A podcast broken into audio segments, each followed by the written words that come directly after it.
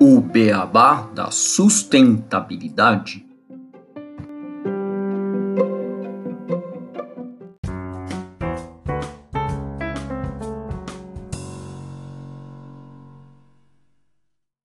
Bem-vindos ao podcast O Beabá da Sustentabilidade. Este é o episódio 56, Habitação Digna e Responsabilidade Social Corporativa.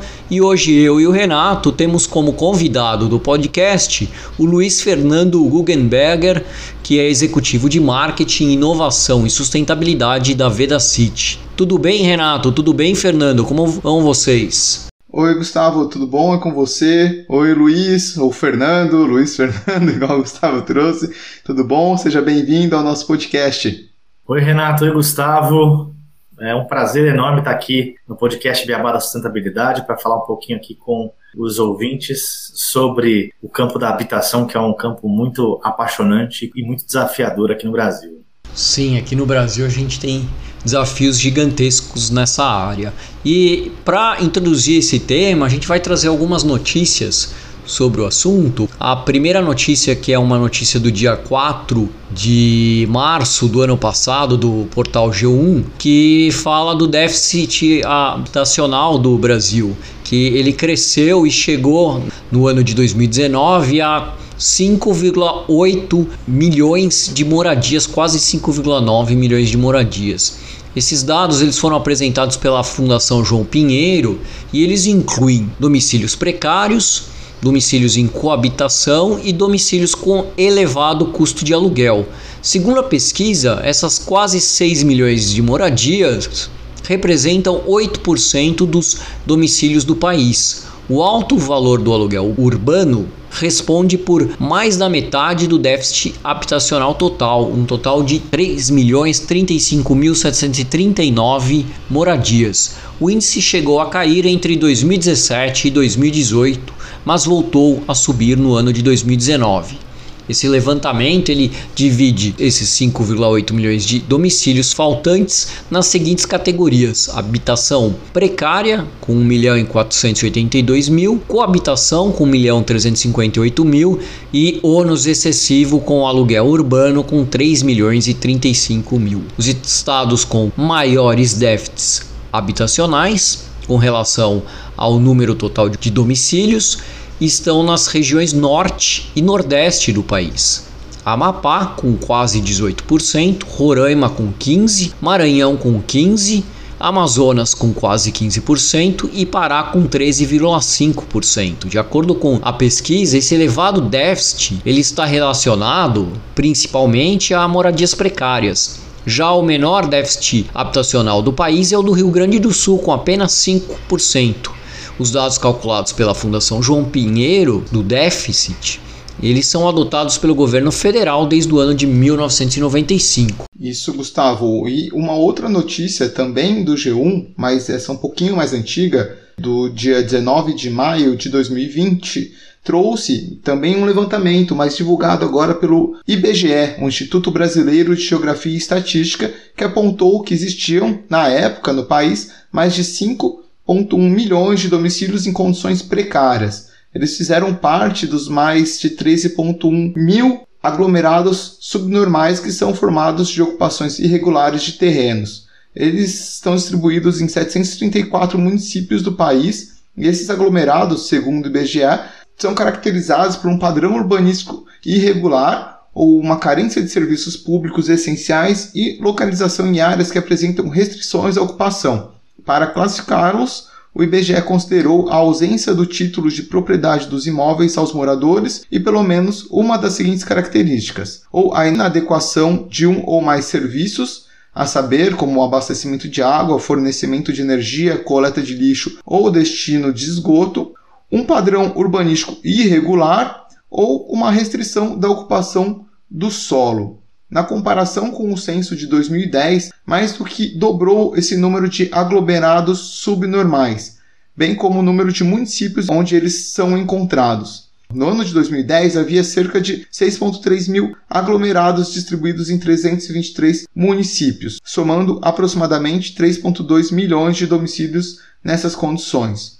O estado de São Paulo é o que reúne o maior número de domicílios em aglomerados subnormais no país. São quase 1,1 milhão nessas condições no estado. Em segundo lugar aparece o Rio de Janeiro, com mais de 717 mil. Depois, Bahia, com 470 mil. Pernambuco, com 327 mil. E o Espírito Santo, com 306 mil domicílios em condições irregulares. Proporcionalmente, porém, é o estado do Amazonas que tem o maior percentual de domicílios em aglomerados em relação ao total de domicílios. Lá, 34,59% estão em aglomerados. Na capital Manaus, este percentual salta para 53,38%. Neste ranking, comparando o percentual de municípios aglomerados com o total de domicílios aglomerados, comparando com o total de domicílios, o estado de São Paulo aparece somente na 12ª posição. Bom, a gente já conversou em outras oportunidades sobre o que são construções sustentáveis, mas dessa vez a gente vai abordar o tema conversando com o Luiz da Vedacity, como introduzimos no começo, para trazer algumas práticas das empresas para mudar este cenário no Brasil e principalmente quando a gente conversa sobre habitação digna.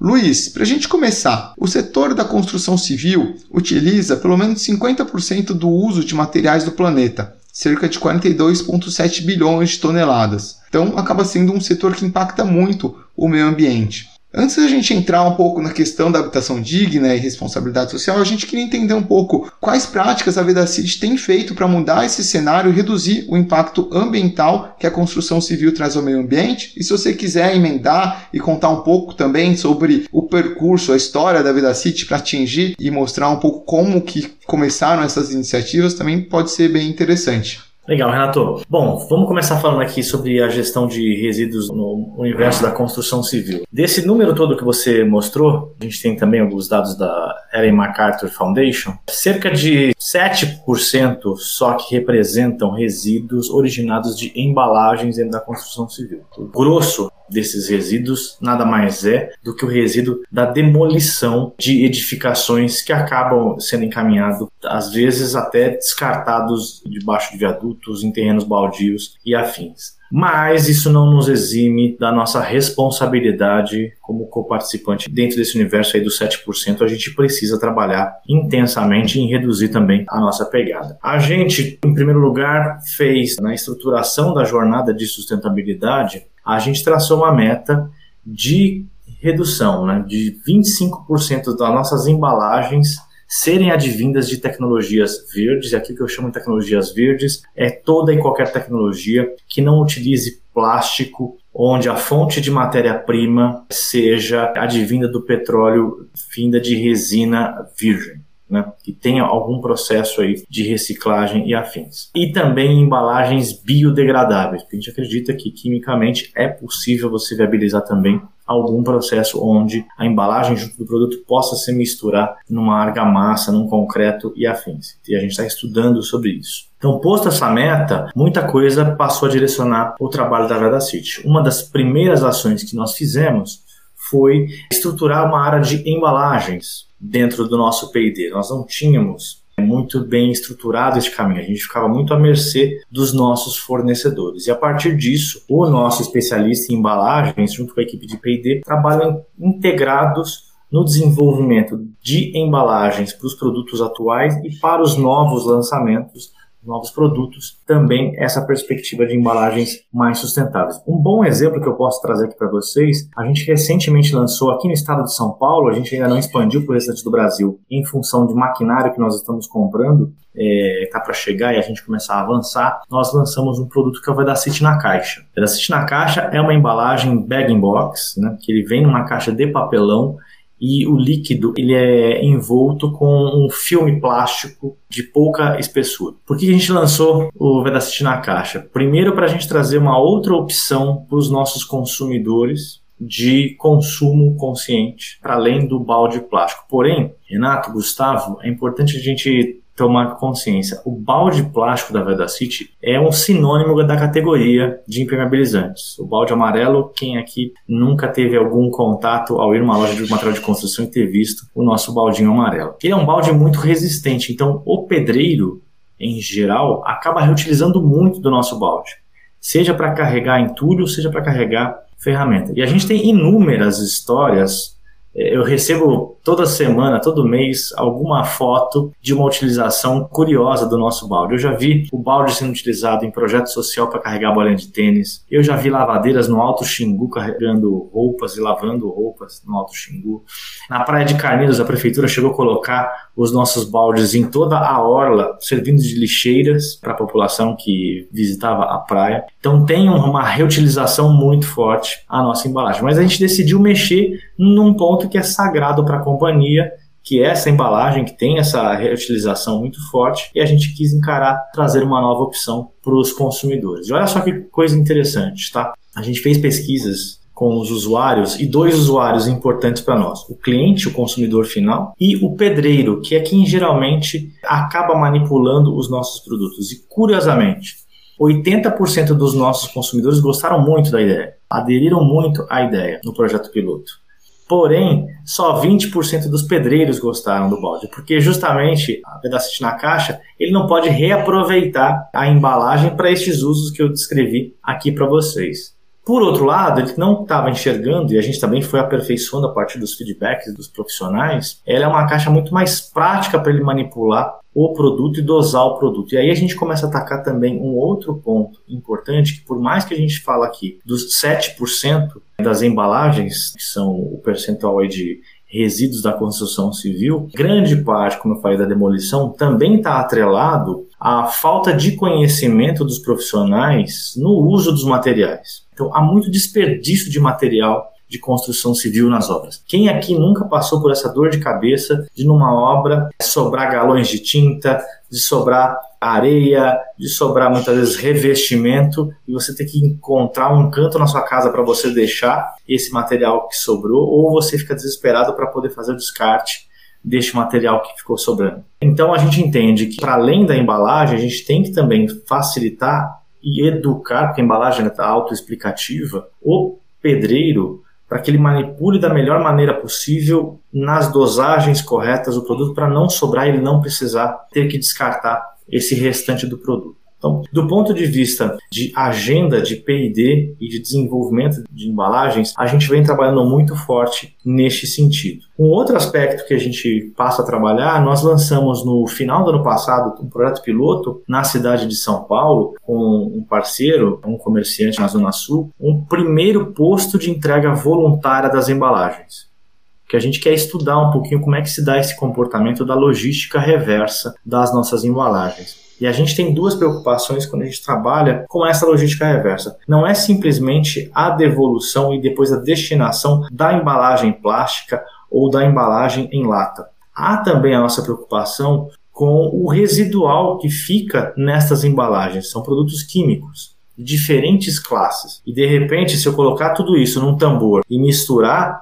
esses produtos químicos, vai saber o que, que eu estou criando ali, se eu não estou montando uma bombinha atômica, né? Eu estou misturando um produto asfáltico com um produto à base cimentícia, com um produto à base de acrílicos e por aí vai. E aí a gente tem que estudar a melhor maneira, não só do recolhimento dessas embalagens, mas também da separação e da destinação adequada dessas embalagens todas. Então, hoje a gente está encarando também um lado, e a gente contratou inclusive negócios de impacto social, a Residual é um desses parceiros com esse posto de entrega voluntário, para que a gente possa cada vez mais testar, experimentar e depois, com os aprendizados, trazer todo o setor em conjunto para a gente então trabalhar com muito mais força diferentes partes do país em prol desta logística reversa e depois avançar para um olhar mais sistêmico de economia circular como um todo. Fora isso, Renato Gustavo, de fundamental importância que a gente também trabalhe com a educação do nosso consumidor. E a gente tem feito uma série de conteúdos para as redes sociais, especialmente no YouTube, uma série de vídeos ensinando os profissionais, né, o pedreiro, mas também aquela pessoa que gosta do faça você mesmo, a como aplicar corretamente os nossos produtos, como manipular adequadamente os nossos produtos para que a gente então evite ter o desperdício e ao mesmo tempo uma outra preocupação que nós temos em torno dos produtos não é só o impacto ambiental, mas também o impacto na saúde humana, onde a gente também instrui as pessoas a utilizarem adequadamente os EPIs para que não tenham nenhum problema ao ter contato com estes produtos químicos nossos para manipular na sua obra. Achei interessante o que você colocou dos baldes, que eles são reaproveitados, né? Vocês tiveram algumas dificuldades, um perfil dos consumidores de vocês mas também vocês estão preocupados com essa redução do desperdício utilizando embalagens. Quando vocês pensam nesse desenvolvimento, vocês estão olhando mais para a redução do consumo, para educar mais as pessoas de utilizarem de uma forma mais consciente os produtos de vocês, ou quando vocês falam de uma reutilização das embalagens, quando você falou da reciclagem também da coleta, é um ponto que vocês enxergam também. Então, se a gente colocasse numa escala de foco assim da Vedacity, trabalhar a reciclagem em si da embalagem com embalagens que vão gerir e conscientizar melhor o consumo daquele item e que possam ser recicladas depois, ou igual do balde, uma reutilização daquelas embalagens, às vezes até mesmo pensando em um refil do produto. Vocês trabalham alguma coisa nessa frente? Vocês pesquisam alguma coisa nessa vertente? Então, Renato, a gente tem que ter uma visão sobre embalagens, como eles falam, cradle to cradle, né? do berço ao túmulo. Então, a gente tem que pensar sobre as várias hipóteses que você trouxe aqui. A gente tem que pensar, primeiro, em como a gente pode melhorar o design da nossa embalagem, a fim de que ela possa se tornar reutilizável, melhor utilizável, mas claro, pelo volume de embalagens que a gente coloca, nem sempre todas elas são reutilizáveis. A gente tem daí o desafio de pensar que outros tipos de embalagens a gente pode explorar, como o conceito de refil que você bem trouxe aqui onde a gente também possa facilitar a vida de quem está lá na outra ponta em fazer o descarte da melhor maneira possível. Vamos pegar aqui um exemplo: as construtoras. As construtoras acabam não comprando baldes, acabam comprando tambores muitas vezes de metal, que aquilo dá um trabalho para você fazer logística reversa. Então, por que não a gente ter grandes bagging box, ele só junta o papelão, descarta mais facilmente esse tipo de material. Então, passa por essas visões todas. Fazer a logística reversa é uma maneira da gente poder estudar um pouquinho também como é que vai se dar esta relação de recolhimento das embalagens e retransformação delas através dos processos de transformação do plástico ou de outros materiais em resina para voltar, seja para a nossa própria cadeia, ou seja para voltar para outras cadeias. Claro, cadeia alimentícia nunca vai poder voltar porque você teve contato ali com o produto químico. Mas por que não, por exemplo, e a gente está estudando essa hipótese de transformar essa embalagem, uma vez depois triturada e afins, poder se tornar material de ponto de vendas como expositores e afins. Então, todas essas hipóteses estão na mesa. A gente está estudando todas elas, investindo de uma maneira experimental, porque a gente não tem uma única resposta para esse tema. A gente tem que encontrar essas várias respostas e os melhores caminhos para a gente encarar o tema. Assim como eu não acho que é um tema que a gente vá resolver sozinhos. A gente tem que chamar, assim, os nossos concorrentes, empresas correlatas do nosso setor e de outros setores similares para juntos a gente trabalhar. Agora, não adianta nada eu convidar o meu concorrente, onde também sofre da mesma dor, mas nenhum de nós dois sequer sabe por onde começar. Então a gente decidiu começar a fazer alguns projetos pilotos, tatear um pouco melhor este ecossistema todo da economia circular, para daí então a gente poder ter aprendizados, experiências para poder convidar os nossos concorrentes e afins para juntos a gente co-investir nas melhores soluções. Bom, a gente falou bastante em relação à parte de economia circular, em relação à parte de embalagens e em relação aos consumidores. Vocês têm algum programa, algo para fazer uma educação dos consumidores, não só em relação ao uso da embalagem, mas dos materiais mesmo de construção, porque a gente vê que é um né, como foi falado, é uma das áreas onde há maior desperdício né, de materiais. Você mesmo colocou alguns exemplos que a gente tem a obra em casa e acaba sobrando piso, acaba sobrando várias coisas que foram comprados ou utilizadas de forma incorreta. Você tem alguma coisa em relação a isso para conscientizar e para educar os consumidores em relação ao desperdício? Então, Gustavo, como eu mencionei, cara, a gente, uma, as embalagens, a gente tem se preocupado em cada vez mais instruir quem vai manipulá-las. O Fedacite na Caixa é um excelente exemplo disso, porque o design dela foi pensado nisso e é todo autoexplicativo para que as pessoas possam manipular da melhor maneira possível e com isso evitar os desperdícios todos. A gente tem gravado uma série de conteúdos para as redes sociais, como eu mencionei, especialmente para o YouTube, ensinando as pessoas a manipularem os nossos produtos. Agora, temos um grande desafio, tá? Eu vou te dar algum exemplo. Você tem alguns produtos, e aí é uma questão química, não tem como você escapar. Você, teoricamente, deveria deixar o produto aplicado num processo de cura por, por exemplo, 28 dias. Vamos lá, o Gustavo está com uma obra na casa dele, o banheiro está infiltrando água na casa do vizinho no andar de baixo seu vizinho vai aguentar ficar 28 dias com uma obra ali aguardando, você vai conseguir aguardar 28 dias sem ter um banheiro? Então, muitas das vezes, o próprio consumidor força pela situação cotidiana do quanto que atrapalha ter uma obra no seu dia a dia, força o pedreiro a então ignorar esse tipo de questão. É muito comum isso. E aí que a gente tem depois quebra-quebra novamente, porque volta a infiltrar, porque ele não aplicou o produto corretamente, porque tem essa questão. Então, tem algumas nuances aí que a gente tem que lidar com o consumidor e com quem aplica. Né? Então, os vídeos que a gente está produzindo são uma maneira que a gente encontrou de com conteúdo audiovisual muito bacana, com uma linguagem simples, fácil, para que qualquer pessoa possa aprender. A gente também vem aí com o projeto para este ano de um aplicativo onde também vai ser possível você, através de um QR Code, acessar lá nas nossas embalagens. No próprio ponto de venda, você já tem informações sobre como aplicar, como utilizar o produto e para qual tipo de patologia você usar o produto adequado. Esse é um grande desafio, tá, Gustavo? Entre todos os outros que eu estou citando, é o profissional entender qual é a patologia que está ocorrendo na sua casa e qual é o produto adequado para ele utilizar para acabar com essa patologia. Não é à toa que nós nos juntamos com mais três empresas concorrentes, a Viapol, a Mactra e a SICA, e juntos fundamos uma ONG, o Movimento da Construção Saudável, onde nós quatro chegamos à conclusão que o maior concorrente não somos nós com nós mesmos, enquanto marcas. O maior concorrente nosso aqui no Brasil é a falta da impermeabilização. Se você parar para ver, 30% das reclamações do pós-obra em muitas construtoras é problema de infiltração, é problema de falta de impermeabilização.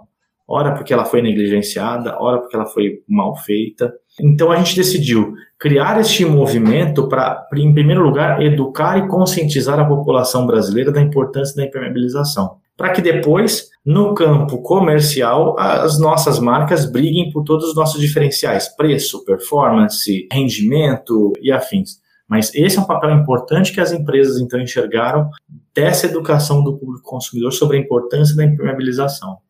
Bem interessante, Luiz, esse projeto de vocês se unirem para conscientizar em relação à impermeabilização e os problemas que ela acaba trazendo para diversas pessoas. E aí vou pegar o gancho e já puxando também a notícia que a gente trouxe, né, que é um tema que é de extrema relevância, que quando a gente pensa na qualidade de vida das pessoas, que é a habitação digna. Aí você falou que a impermeabilização acaba afetando grande parte das obras, isso causa problemas de habitação, obviamente, mas a gente tem também, igual a gente trouxe, alguns níveis de habitação em estado bem pior da infiltração, que acaba tendo uma construção mal feita, uma construção que acaba não proporcionando uma qualidade de vida para diversas pessoas que muitas vezes não têm condições, né, ou financeiras, enfim, de conseguirem manter a sua casa com a melhor estrutura para que ela possa ter essa qualidade de vida, uma moradia digna. E, inclusive, quando a gente pensa em essa habitação digna, ela abarca alguns ODS como 10, né, redução das desigualdades, 11 cidades e comunidades sustentáveis, entre outros. Queria saber um pouco mais, lembro quando a gente conversou antes dessa gravação, sobre uma iniciativa de vocês, do Instituto Vedacity, e um trabalho que vocês têm feito nessa frente para proporcionar uma melhor habitação digna para as pessoas, para a sociedade brasileira. Se puder explicar um pouquinho mais sobre esse trabalho, acho que seria bem bacana também. Legal, Renato. Bom, o Instituto Vedacity ele tem como causa principal as cidades do futuro. E quando a gente olha para as cidades do futuro, como é que a gente pode tornar as cidades mais criativas, mais inteligentes e mais sustentáveis? E uma das vertentes que a gente vem trabalhando é o das cidades sustentáveis, atrelado à qualidade das moradias. Um número que a gente sempre gosta de referenciar é o número também da Fundação João Pinheiro, né, que consolida um pouco dos dados que você trouxe. No Brasil, hoje, infelizmente, a gente tem um número de 24 milhões de moradias inadequadas ao todo. E quando a gente olha para esse número, a gente pode ficar aqui chorando ou vender lenço. Eu prefiro vender lenço. E como é que a gente tem vendido lenço nesse sentido? Já de um bom tempo, o Instituto tem sido um think tank para o próprio negócio da Veda City. E em 2020, a gente formulou o nosso propósito, até por uma provocação trazida pelo Sistema B, visto que a gente usa o assessment do Sistema B para medir o nosso resultado de impacto social e ambiental e de governança na Veda City, que é se você fechar as portas da sua empresa hoje, que falta ela vai fazer para o mundo? E a partir dessa pergunta poderosa, a gente começou a refletir de uau, o que, que a gente pode fazer em torno da habitação e construímos o propósito que fala de transformar a vida de milhões de brasileiros por meio da sua habitação, fazendo então a sua casa a nossa causa. Quem deu todos os findings para a construção disso foi o trabalho que o Instituto Vedacity vinha realizando e eles começam então a se cruzar. Acho que só antes de eu falar do que o Instituto Vedacity vem fazendo, né, Renato, acho que é importante aqui para os nossos ouvintes que eles possam se conscientizar, porque a gente mal se dá conta da importância das nossas residências. Aliás, a gente passou, vai, a se dar conta agora na pandemia com o Covid, porque as nossas casas foram o nosso porto seguro. Naquele boom em março, abril, maio do ano retrasado, foi o momento que a gente paralisou e ficou trancado nas nossas casas com medo de sair para a rua, com medo de pegar o vírus. Então a casa teve esse papel de ser, é, de fato, o nosso lar, o nosso porto seguro. Ao mesmo tempo, a casa passou a ter um papel multidisciplinar, onde passou a ser o nosso escritório, e aí o home office hoje é, já se tornou algo comum para nós e para as nossas empresas. Ao mesmo tempo, virou a sala de aula dos nossos filhos, porque eles tiveram que se adequar e as escolas se adequarem também ao ambiente virtual de ensino e ao mesmo tempo não só o escritório, a escola, em muitos casos o empreendimento de muitas famílias para poder subsistir, visto que perderam seus empregos e perderam muitas das suas formas de renda. Então, muita gente acabou reformando uma garagem, um cômodo de casa para fazer bolos, para vender quentinhas, para vender máscaras e afins, né? E começou a usar a casa como a sua fábrica. E aí, como a gente se deu conta bastante disso durante essa pandemia, a gente passou então a olhar melhor para a saúde, a qualidade da nossa casa, reformar as nossas casas, construir casas, é, por aí vai. A gente vem percebendo cada vez mais que as pessoas começam a tomar consciência deste papel de relevância da casa. Eu, ao visitar o Vivenda, né, o programa Nova Vivenda, lá no Jardim Ibirapuera, comecei a me dar conta sobre essa importância da habitação e o quanto que ela é catalisadora sistêmica de uma série de problemas que a gente vive na sociedade hoje. Para você, ouvinte que está escutando pela primeira vez alguma fala minha, e para você que já me escutou dando palestras ou em outros podcasts, eu sempre conto dessa historinha. Hoje, desses 24 milhões de casas inadequadas no Brasil, a gente seguramente tem aí uma série de crianças que não conseguem performar na escola por um problema estrutural da casa. Então, como é que a gente quer ser um país que tenha índices educacionais comparados à Finlândia, à Austrália, aos Estados Unidos, se a criança, quando tem que voltar para casa para fazer os seus deveres escolares, não tem nenhum quarto para estudar? Porque às vezes o quarto da criança é a sala e é dividido com mais tantos irmãos e com os pais. Né? E às vezes até a cozinha já é no mesmo ambiente. Quando a criança tem um quarto, muitas vezes esse quarto não está adequado. Ele mal tem janela com ventilação, tem infiltração. E aí essa criança que passa a maior parte do tempo dela trancada em casa, lá no seu quarto, estudando, fazendo os deveres escolares, o que, que acontece com ela? Doença respiratória. Antes da pandemia, a quarta maior causa de internações no SUS eram os problemas respiratórios, sendo que destes, 36% advindos de mofo. E aí, o que, que vai acontecer com essa criança? Ela vai passar a maior parte do tempo dela ou hospitalizada, ou na fila do hospital, do posto de saúde para ser atendida, ou a base de medicamento dopada, logo ela não vai conseguir se concentrar adequadamente nos seus deveres escolares. Então vejam, olha a importância da casa, o quanto que uma casa saudável impacta a educação do país, impacta a saúde de um país. Então, a partir desse prisma todo, a gente passou a mirar então o propósito da Vedacity e começar a entender que a gente impacta sistemicamente tudo isso. E aí então, o Instituto Vedacity traçou quatro pilares da sua estratégia de atuação com o tema da moradia. O primeiro é o de fomento aos negócios sociais, é o ambiente de ONGs que trabalhem em busca da melhoria das habitações de baixa renda. Então, o principal investimento que nós temos nesse sentido é uma coalizão criada já há cinco anos com a Artemisia, aceleradora de negócios de impacto, e a Gerdau e mais outras empresas como a Tigre, como a Votorantim Cimentos. Recentemente entraram Leroy Merlin e entraram também a Léo Madeiras para essa coalizão, onde todas essas empresas juntas investem para acelerar mais ou menos 15 startups por ano que tenham casos de negócio de soluções de moradia para a população de baixa renda.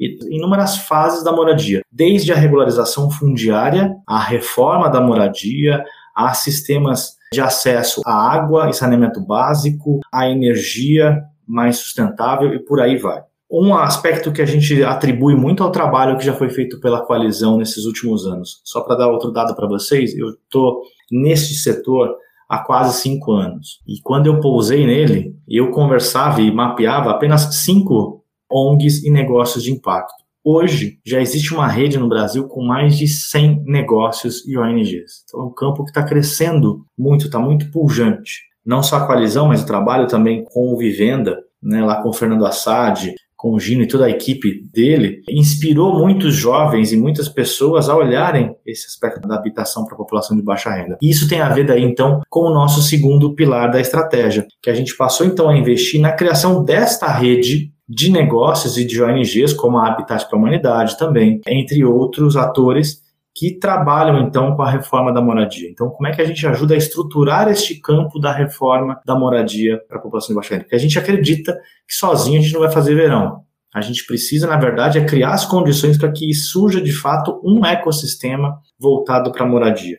Então a gente fomenta a criação dos negócios e fortalecimento dos negócios, fomenta a criação de uma rede interligada desses negócios e o terceiro pilar da nossa estratégia é a criação de uma política de preço social, onde a Vedacity oferta desconto dos seus produtos para os negócios sociais para viabilizar os modelos de negócio. Como é que a gente faz isso? Em geral, a gente pergunta para o negócio social que quer ser parceiro da nossa rede de parceiros. Se ele hoje já é associado a algum lojista na sua comunidade. Porque essa é uma preocupação nossa. Como é que a gente também trabalha o aspecto de desenvolvimento local? Então, se ele já é associado hoje de um lojista no bairro dele, a gente aciona a nossa área comercial e tenta averiguar se esse lojista já é um cliente da Veda City. Se ele já é um cliente, a coisa fica muito mais fácil. A gente vai lá e busca apresentar um negócio social para ele e acaba então viabilizando a compra do material através desse lojista e não através do negócio social, porque daí o lojista tem capacidade de estocagem, de entrega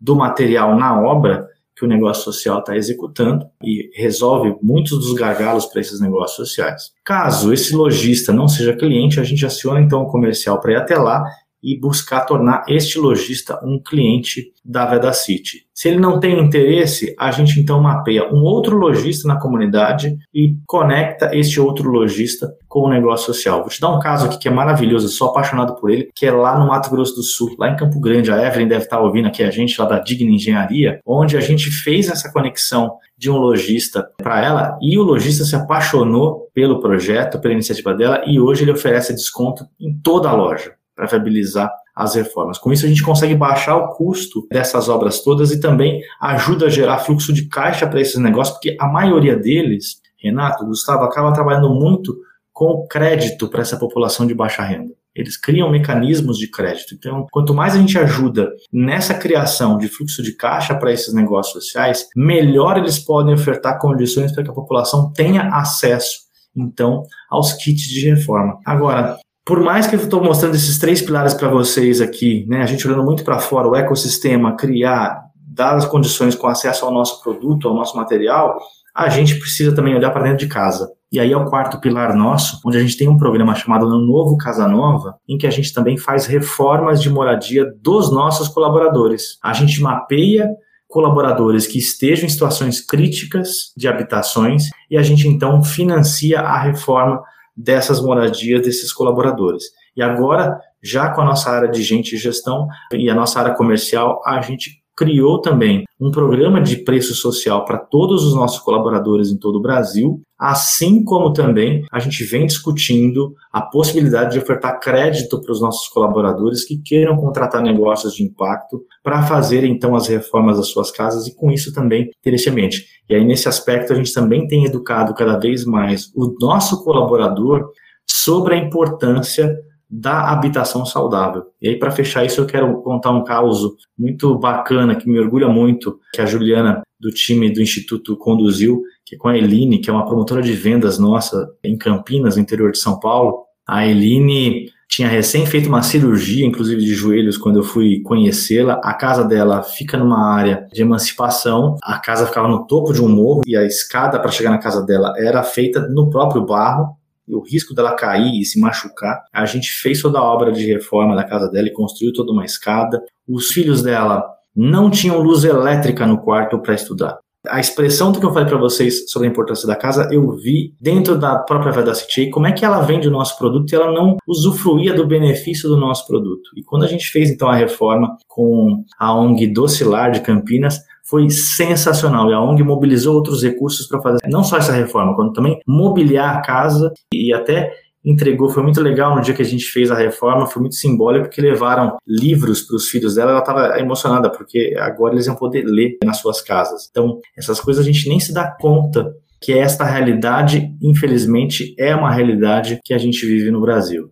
Muito interessante esses projetos, Luiz. Nossa, achei assim, você trouxe várias coisas, todas as frentes muito bacanas, desde a reforma das casas para os próprios funcionários da Vida City. Achei legal quando você colocou a pergunta que o Sistema B provocou vocês sobre se a empresa deixar de existir, o que vai ser, né, a falta que vai ser feita para o mundo. Acho que várias empresas poderiam começar a usar disso para repensar um pouco o seu propósito. E achei sensacional quando você trouxe todos os dados da importância da casa para uma habitação digna para as pessoas. Então, desde as crianças, os estudantes, os lares, quanto que a gente percebeu de fato a importância do nosso lar para que a gente possa ter uma melhor condição de vida, um país melhor também. Achei assim, todos os pontos que você trouxe, que você colocou, fantásticos para uma reflexão de todo mundo sobre a importância da moradia e o quanto que a gente pode sempre estar tá pensando na hora de uma construção de uma forma sustentável, obviamente, utilizando os materiais de forma correta, mas também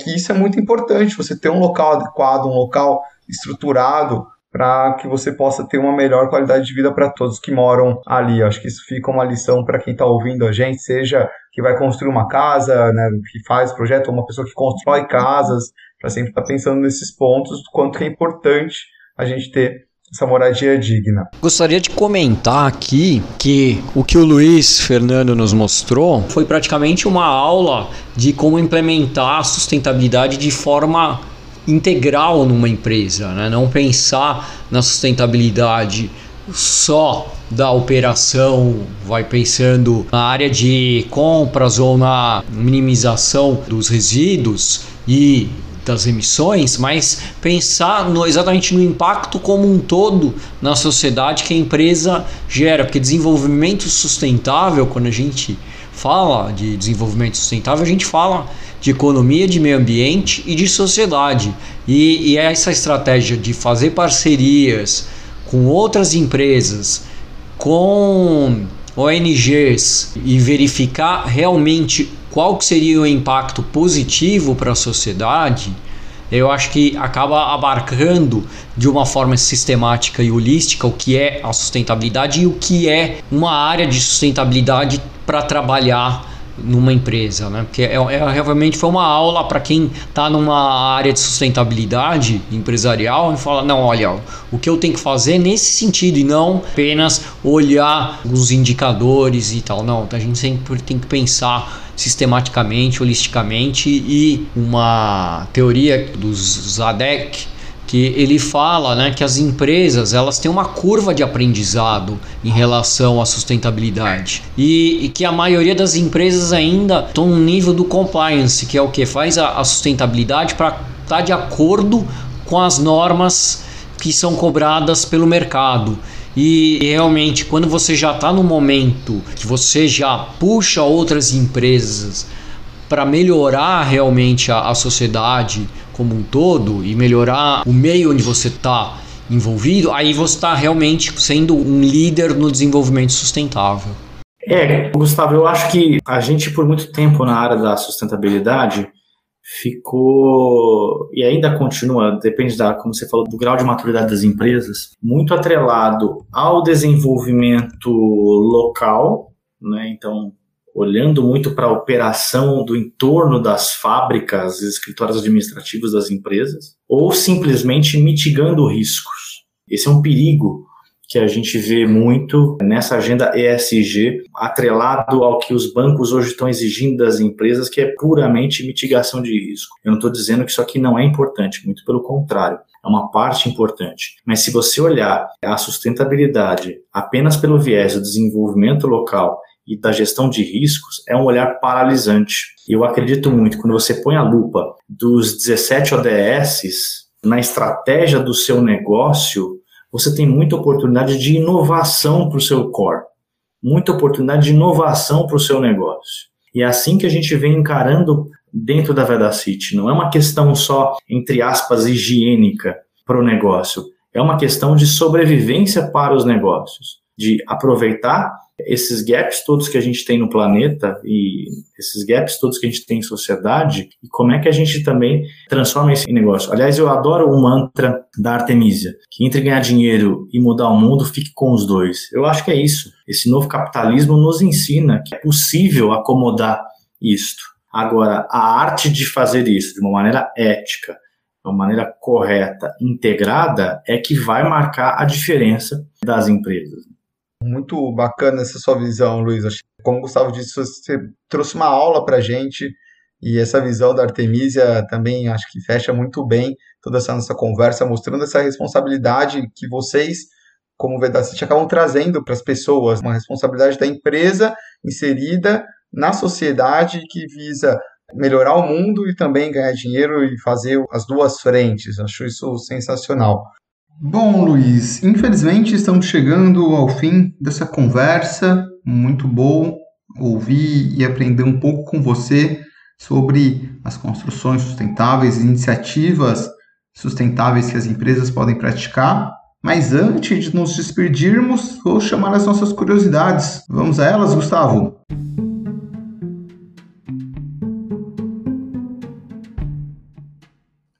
Curiosidades.